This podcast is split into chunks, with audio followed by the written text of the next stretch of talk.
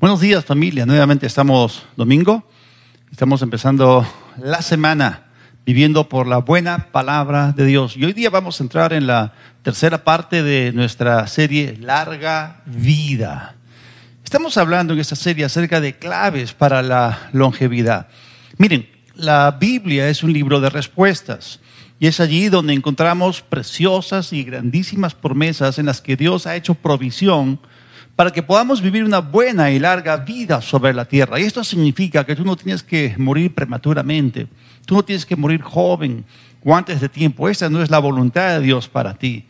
Y tampoco es la voluntad de Dios para ti que te mueras enfermo o que una enfermedad te mate. ¿Cuál es la voluntad de Dios para nosotros? Bueno, su voluntad es larga vida. Su voluntad es longevidad. Y la semana pasada vimos la clave número uno para la longevidad, es créele a Dios. La primera clave es cumplir la condición de creerle a Dios, de creer su palabra y creer sus promesas. Dijimos que la fe es una convicción que se expresa mediante una confesión.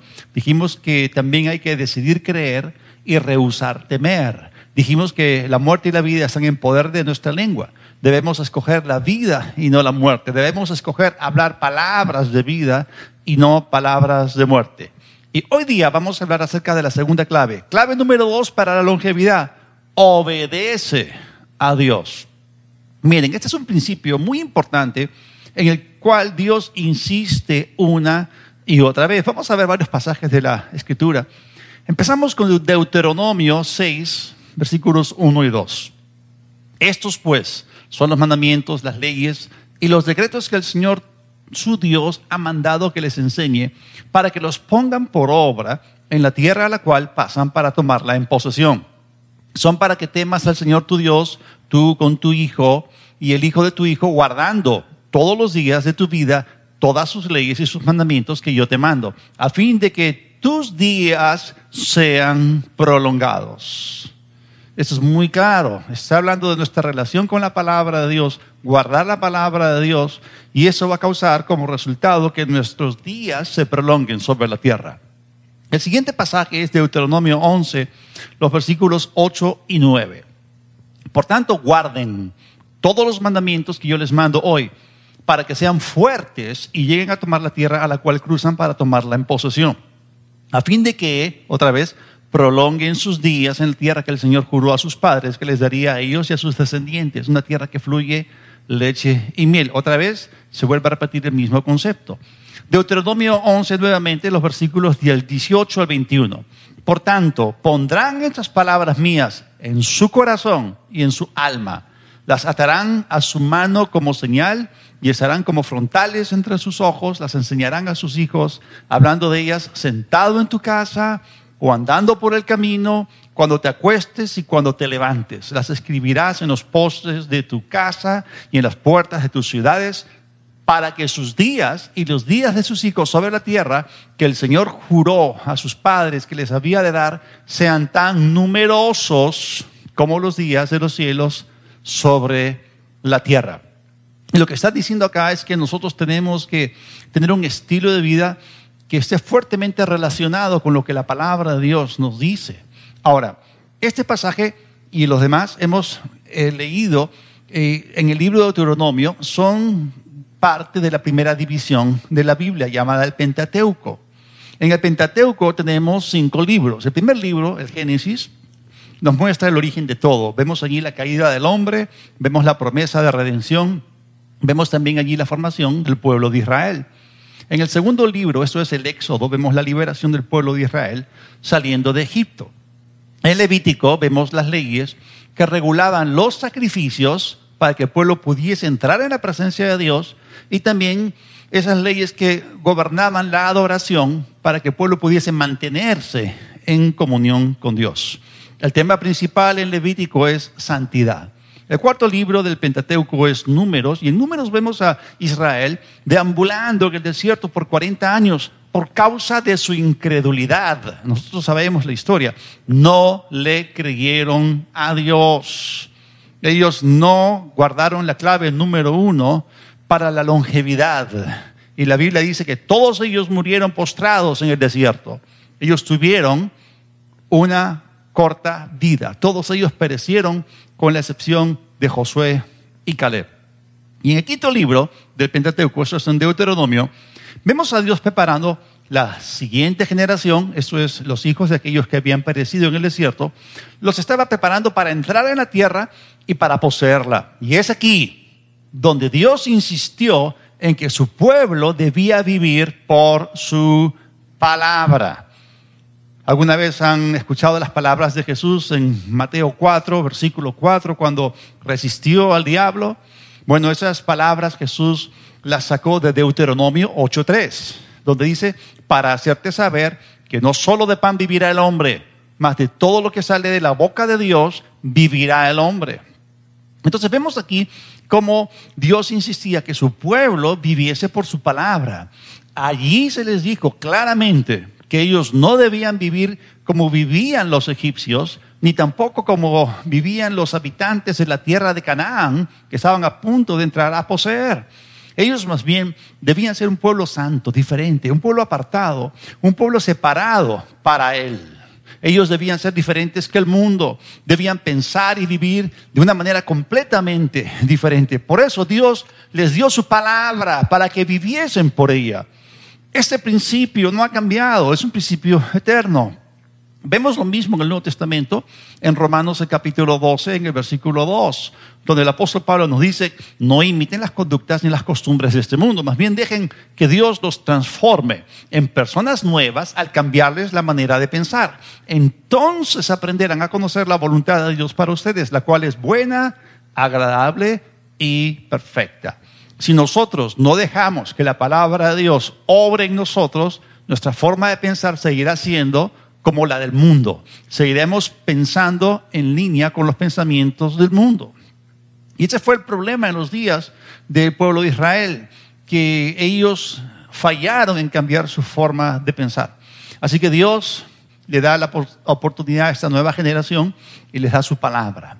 Ahora, Él los estaba preparando.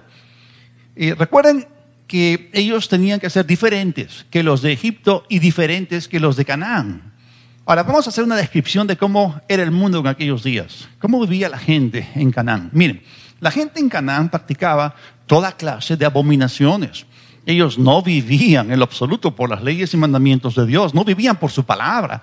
Y por esa razón, en su vida diaria rompían una y otra vez principios espirituales. Y nosotros tampoco debemos vivir ni regirnos por los principios mundanos ni por su estilo de vida, como ya hemos visto. Tenemos que vivir por la palabra. Y la palabra de Dios nos revela la buena, agradable y perfecta voluntad de Dios. Es obvio, Egipto, las naciones de Canaán no obedecían la voluntad de Dios, más bien hacían exactamente lo contrario. Escuchen bien, por esta razón, la gente en esas naciones paganas tenía un alto índice de mortandad infantil y de muertes prematuras. Muchas mujeres eran estériles y otras perdían a sus niños por abortos no deseados.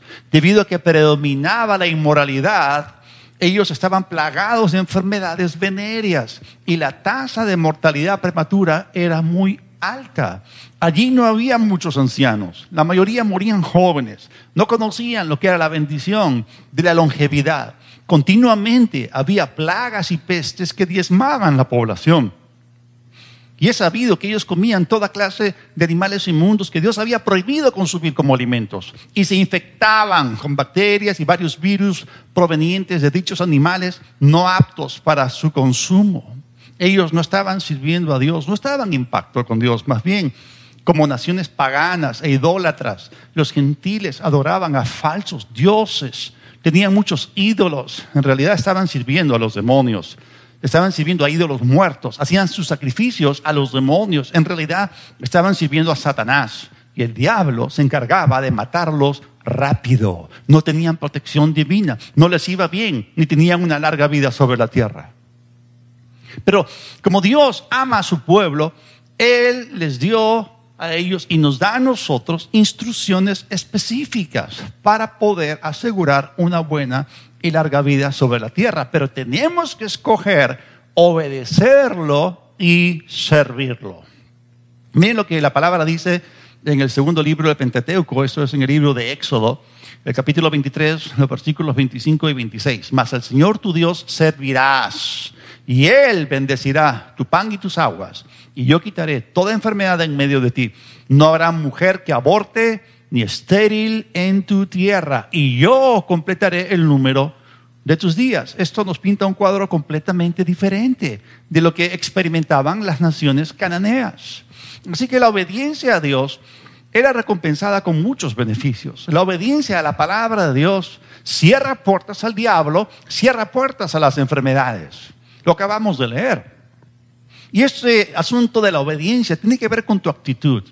Una vida de obediencia es resultado de primero tener un corazón sometido, un espíritu sumiso. Una actitud rebelde y no sumisa hace que la persona se ponga directamente o en contra o en oposición a Dios y a su palabra. Eso es lo peor que alguien puede hacer hermano, ponte del lado de la palabra de Dios. Nunca te pongas en, contra de ella. Hacerlo es cometer suicidio. Y estás buscando una muerte eh, segura y rápida si haces eso. Ahora, cuando una persona no se somete voluntariamente a la autoridad de la palabra de Dios, inmediatamente se sale de la protección de Dios.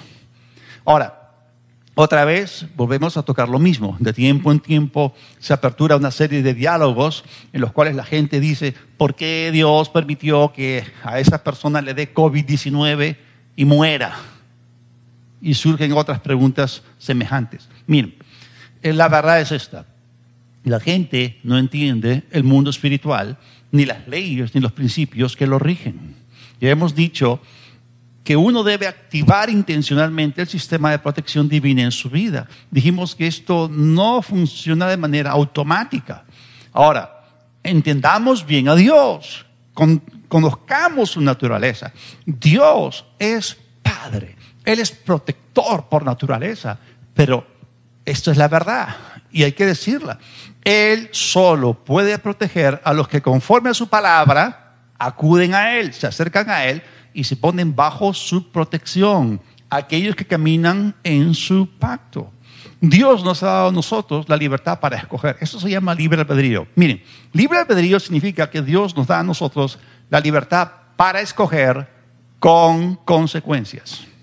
Así que no se trata de si Dios lo permitió o no, se trata de qué sistema la persona activa en su vida. Se trata de qué leyes aplica o rompe. Se trata de qué principios aplica o rompe.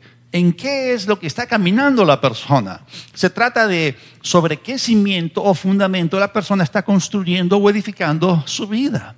Miren, no es que a Dios no le interesemos, no es tampoco que Dios retira su protección sobre nuestras vidas. No, Él no retira su protección o nosotros no nos ponemos bajo ella conforme lo que la palabra dice, o sencillamente, o si hacemos esto por incredulidad, o sencillamente nos salimos de su protección mediante la desobediencia.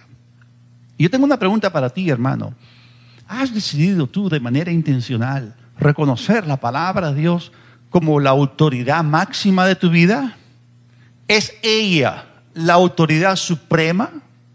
¿Qué es lo que gobierna, controla, rige, dirige, regula tu vida? ¿Es la palabra de Dios tu regla de fe y de conducta?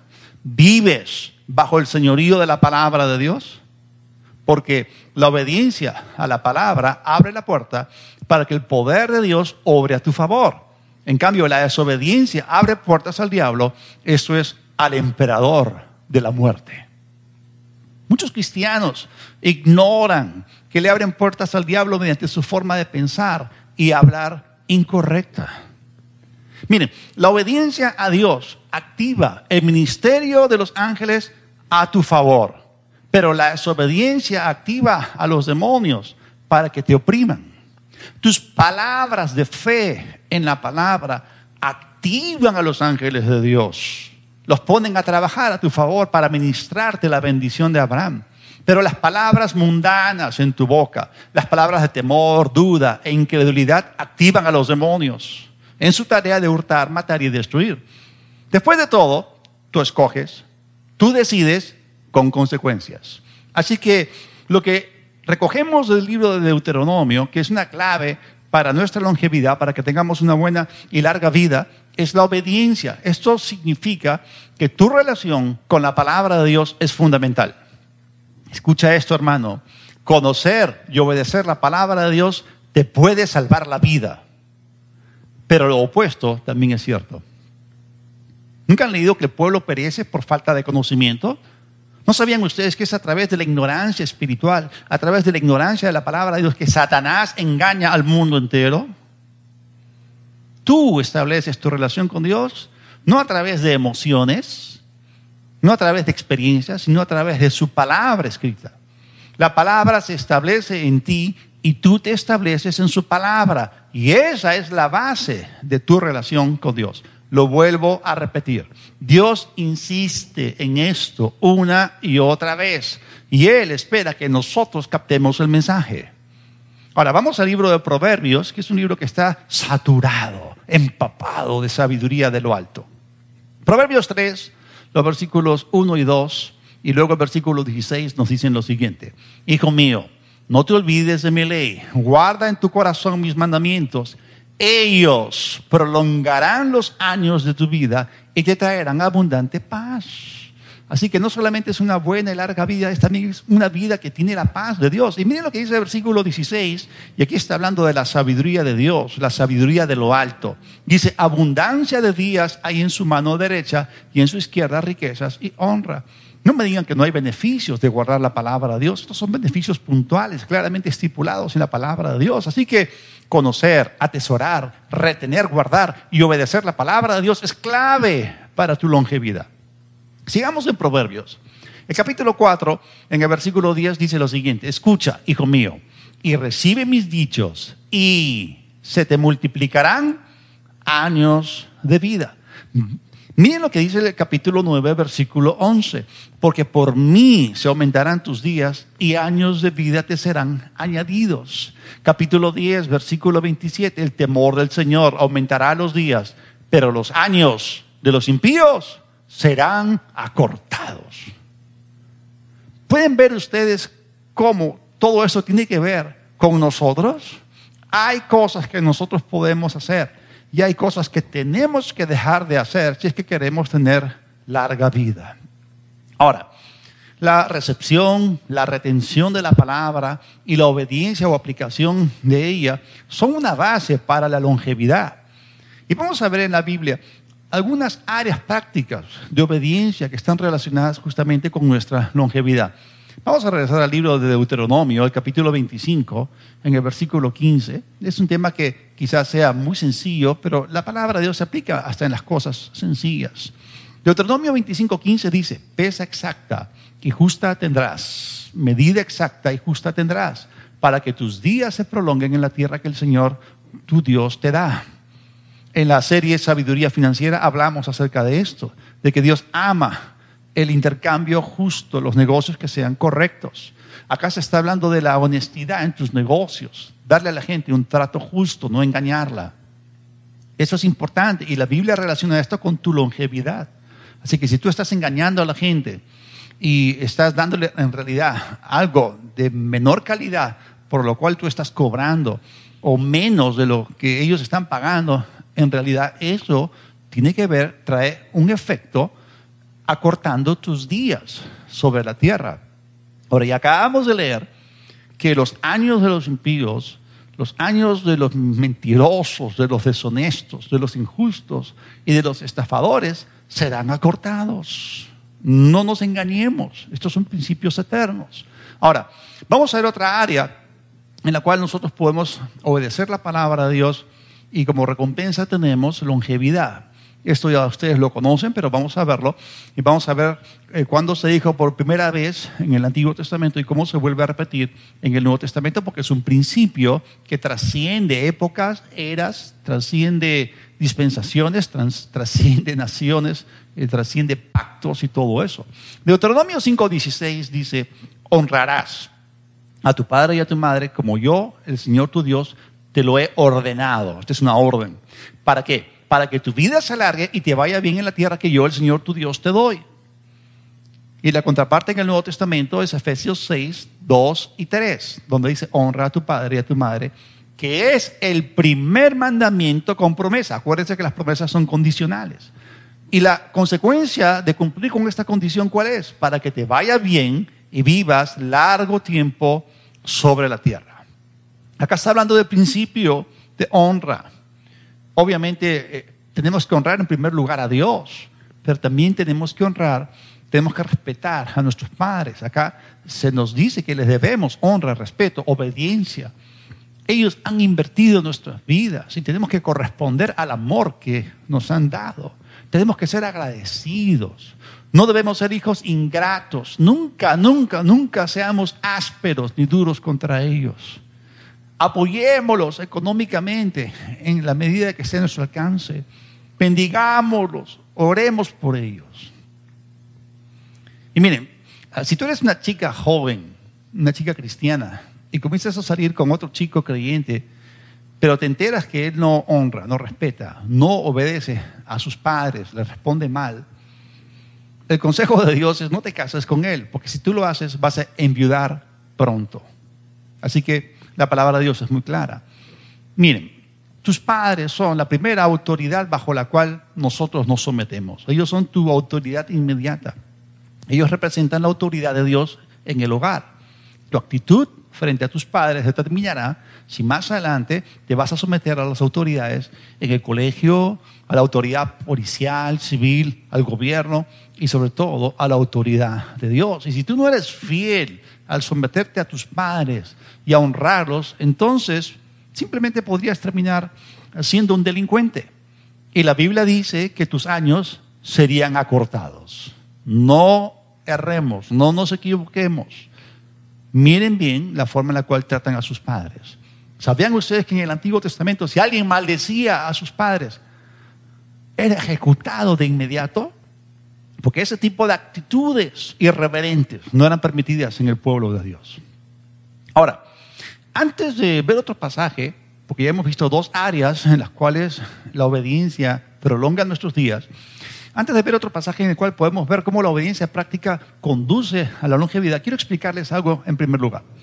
Eh, Juan 10:10 nos dice que el ladrón no viene sino para robar, matar y destruir. Jesús dijo, yo he venido para que tengan vida y para que la tengan en abundancia. Vean ustedes claramente la separación que existe entre Jesús y el diablo. Jesús vino para darnos vida y vida en abundancia. Él nos sacia de larga vida, Él nos muestra su salvación. En cambio, el diablo vino o entró en este mundo para matar. Recordemos esto, la muerte es una enemiga. Y si la muerte es una enemiga, el diablo, que es el emperador de la muerte, es nuestro enemigo también. Por eso le decimos el enemigo. Ahora, conectemos este versículo con el concepto, con esta clave que estamos hablando acerca de la obediencia hacia la longevidad. Miren, la obediencia a Dios y a su palabra hará que tú tengas esta vida abundante que Jesús prometió.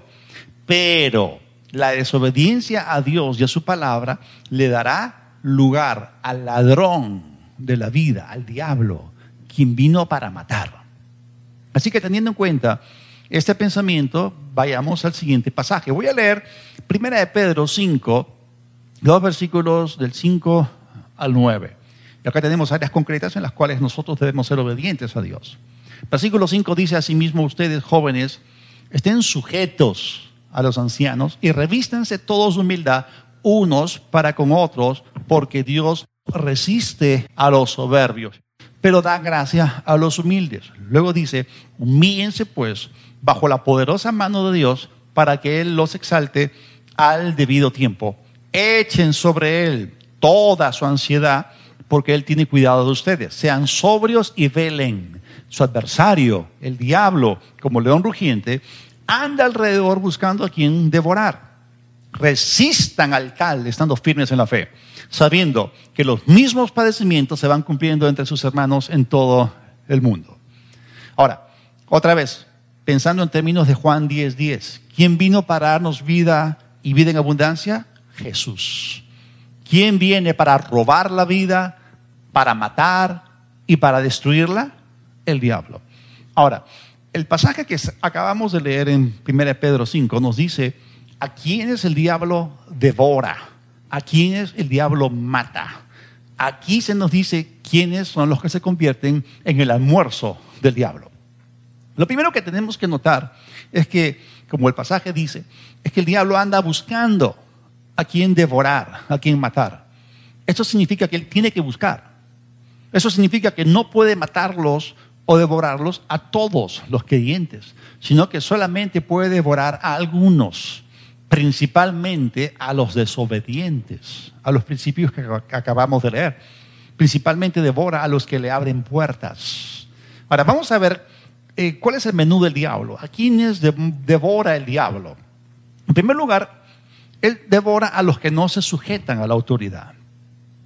Y acá dice que los jóvenes deben estar sumisos a los ancianos, que tienen que respetar a los ancianos, que tienen que someterse a los ancianos.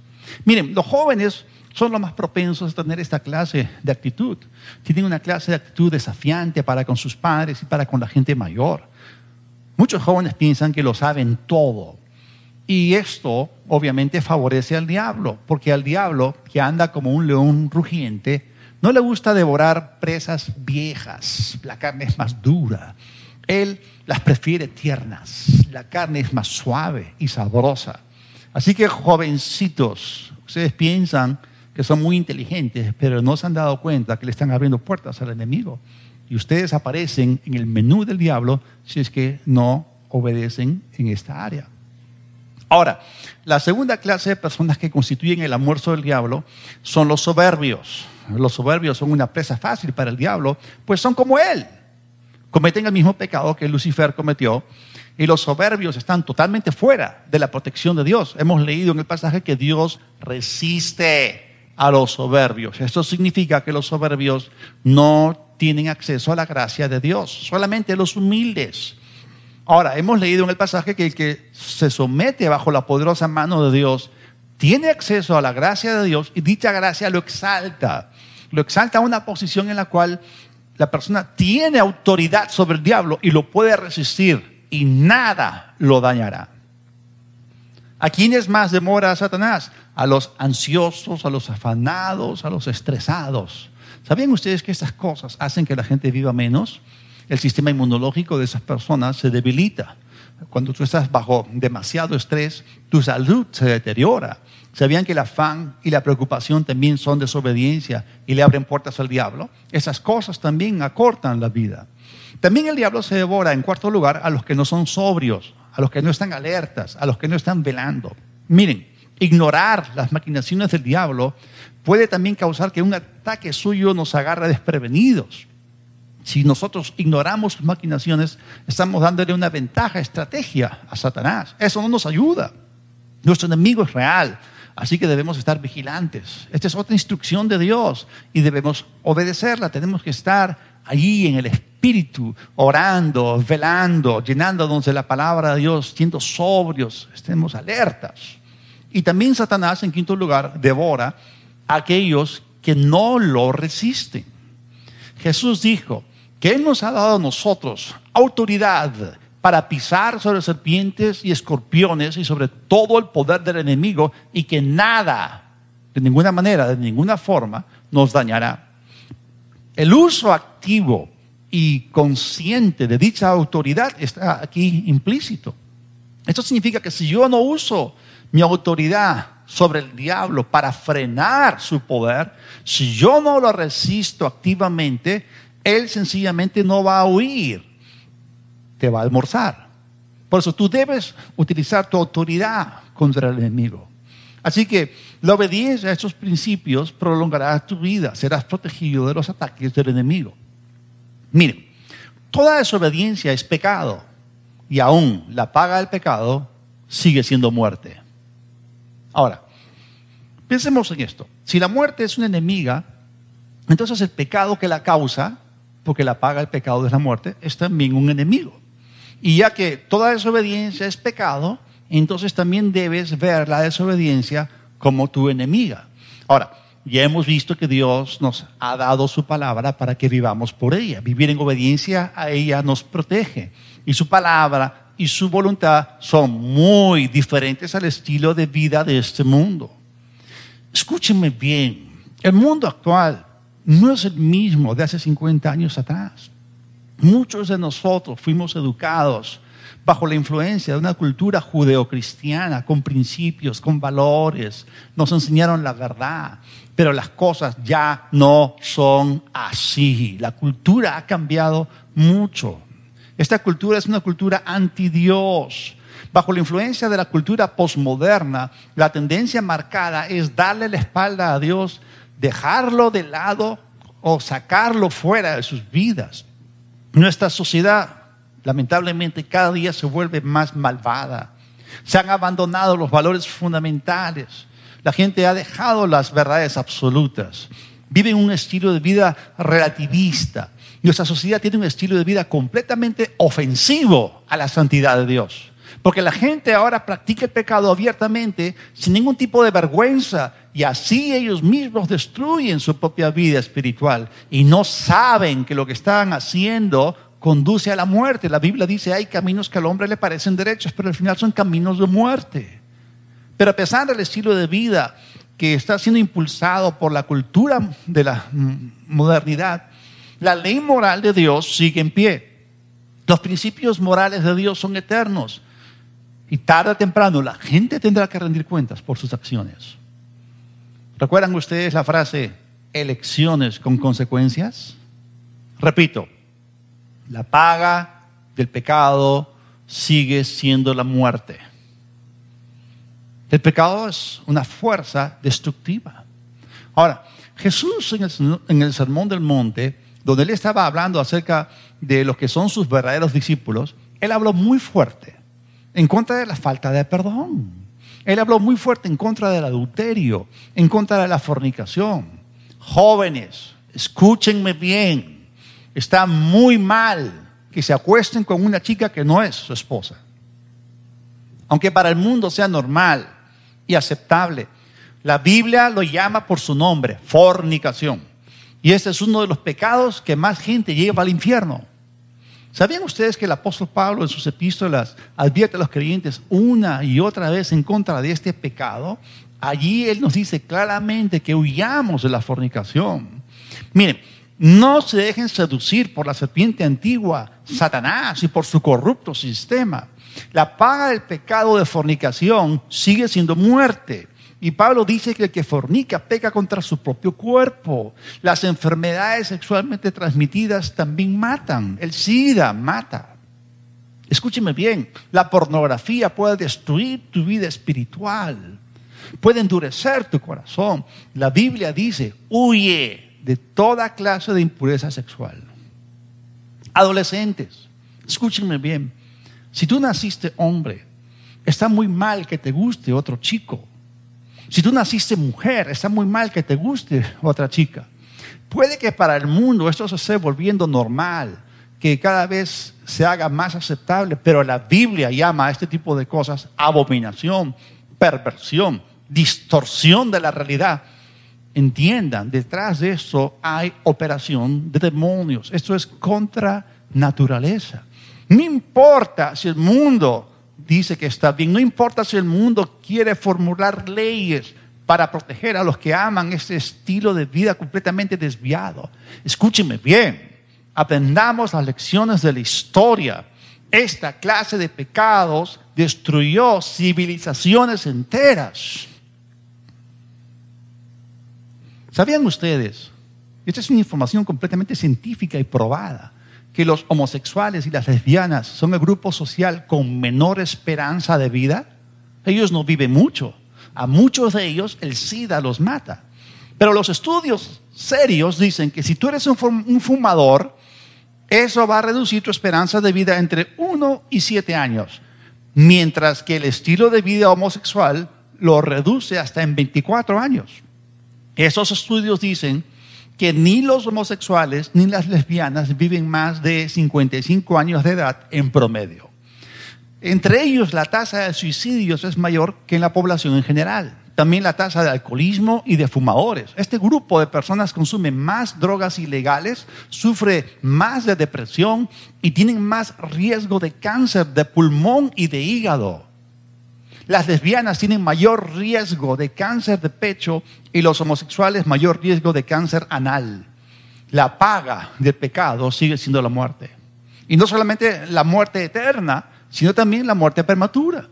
Así que Dios dice la verdad cuando dice que los años de los impíos serán acortados. No estoy siendo duro, estoy siendo firme. Y para ustedes es seguro. Hay cosas que la gente no ha escuchado nunca en su vida. Estas cosas tienen que ser dichas. Hay que tratar al pecado como un enemigo mortal, porque el pecado es mortal porque mata. Y el pecado lamentablemente no hace excepción de personas. Mata igualmente si el que lo comete es un cristiano o no. Miren, estamos en el año 2020. Este es el año para arrepentirse de pecados ocultos y para dejar un doble estilo de vida. Hay que volverse a Dios ya y de todo corazón. Hay que tener temor del Señor y apartarse del mal. El consejo que le dio el apóstol Pedro a los primeros creyentes en el día de Pentecostés, hace unos dos mil años atrás, fue, sean salvos de esta perversa generación. Y ahora, ¿cuánto más? Y si alguno de ustedes, adolescentes, jóvenes, no importa si eres casado, si eres eh, soltero, si alguno de ustedes tiene esta clase de problemas, busque ayuda ahora. ¿Y por qué lo digo? Porque la desobediencia también mata cristianos.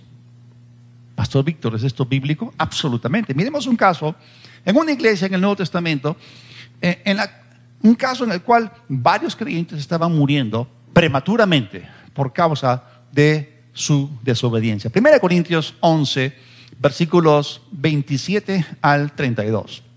De modo que cualquiera que coma el pan o beba la Señor de una manera indigna de él, será legalmente culpable de profanar y pecar en contra del cuerpo y de la sangre del Señor. Por tanto, la persona debe, en oración, examinarse a sí misma y su relación con Cristo.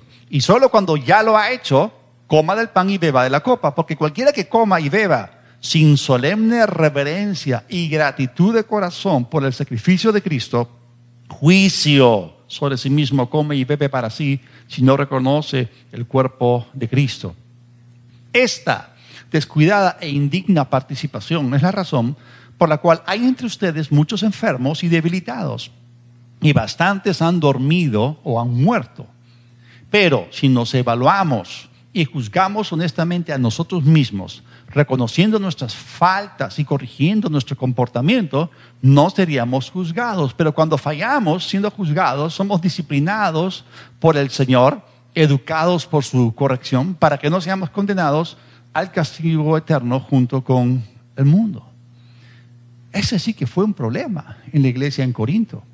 O sea, había gente que estaba viviendo en pecado en esa iglesia, y estoy hablando acá de, una clase de pecado habitual. Y ellos no estaban juzgando el pecado en su vida. Hay una diferencia. Eh, una cosa es el pecado ocasional, lo cual es entendible en la vida de un cristiano, porque somos imperfectos, ¿ok? y estamos aprendiendo y cometemos fallas. Pero lo que es inaceptable es el pecado habitual, es decir, como la gente del mundo vive. Entonces, si tú dices que amas a Dios, ¿cuál debe ser tu actitud frente al pecado, frente a la maldad? El Salmo 97, el versículo 10 nos lo dice. Los que aman al Señor aborrezcan el mal. Y no solo es aborrecer el mal, es también al mismo tiempo amar la pureza, amar la santidad. Entonces, ¿qué estaba pasando en Corinto? Estos creyentes estaban participando de la cena del Señor de manera irreverente, sin ningún respeto a las cosas de Dios. Estaban en pecado. Y pecado del cual no se habían arrepentido. Así que le dieron oportunidad al pecado que hiciese en ellos lo que siempre ha hecho, matar. De esa manera muchos en esa iglesia abrieron la puerta a la enfermedad. Se salieron de la protección divina, se salieron de la cobertura del pacto y bastantes murieron prematuramente. Miren, en el momento de la cena del Señor se habla del pacto y tú lo que haces es reconocer que estás bajo el pacto y desatas tu fe y recibes los beneficios de dicho pacto. Pero si tienes pecado no, no confesado y no te has arrepentido, entonces este tipo de cosas pueden pasar. Ahora, Dejando de lado eso, tengo para ustedes buenas noticias. Ese no tiene que ser el final de la historia para nosotros, porque nosotros podemos elegir ser hijos obedientes. Ahora, es cierto, Dios demanda de nosotros obediencia, pero Él desea que nuestra obediencia sea voluntaria, esto es, no forzada. Y me gusta mucho lo que dijo John Bevere. John Bevere dijo que la obediencia trata con la acción, pero la sumisión trata con la actitud. Entonces lo primero es un corazón sumiso y luego vienen las acciones obedientes. Esto es muy importante. Así que nosotros podemos y debemos colocar la palabra de Dios como la autoridad máxima sobre nuestras vidas y vivir como consecuencia una buena y larga vida. Tenemos la tremenda oportunidad de caminar con Dios en obediencia a su palabra.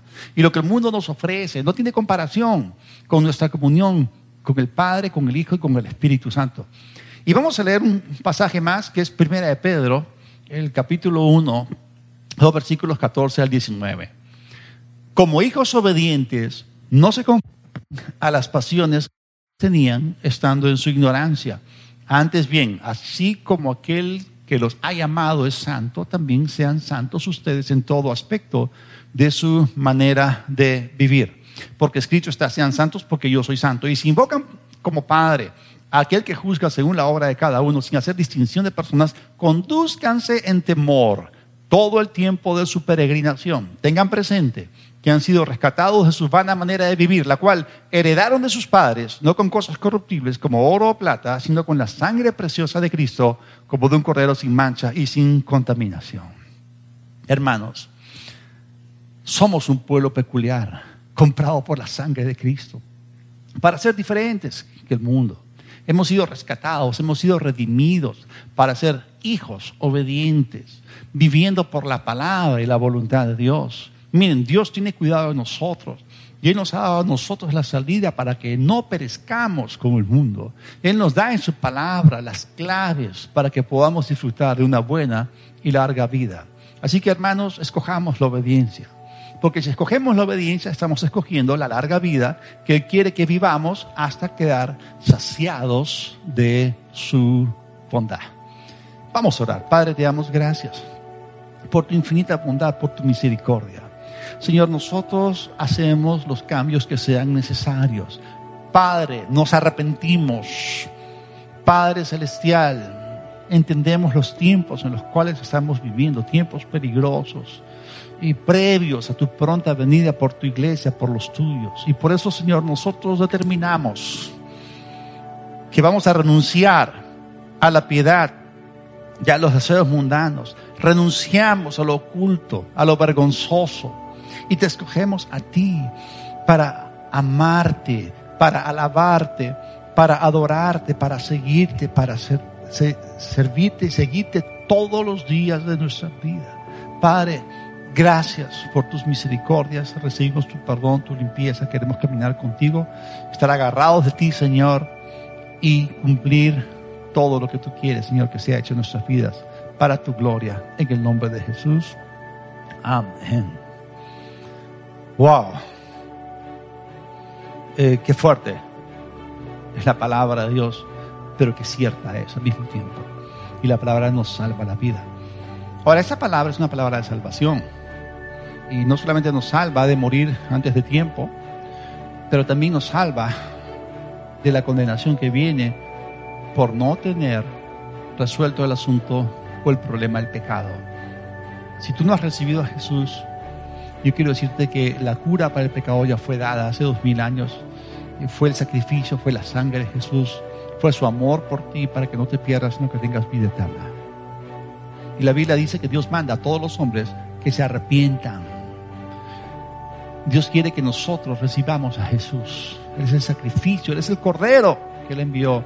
Él es el único camino por el cual nosotros podemos recibir la salvación. Él es el Salvador. Si tú, sabiendo el tiempo en el cual te encuentras y sabiendo que aún tu deuda de pecado no ha sido saldada con Dios, entonces yo te invito para que tú repitas esta oración y recibas al Señor, al Salvador en tu vida. Repite conmigo, Dios de los cielos me arrepiento de mis pecados.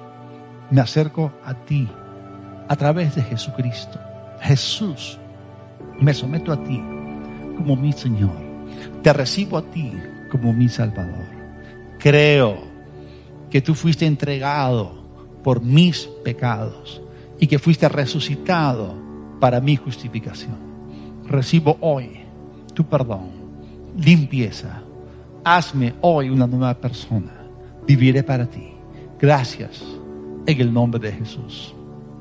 Amén.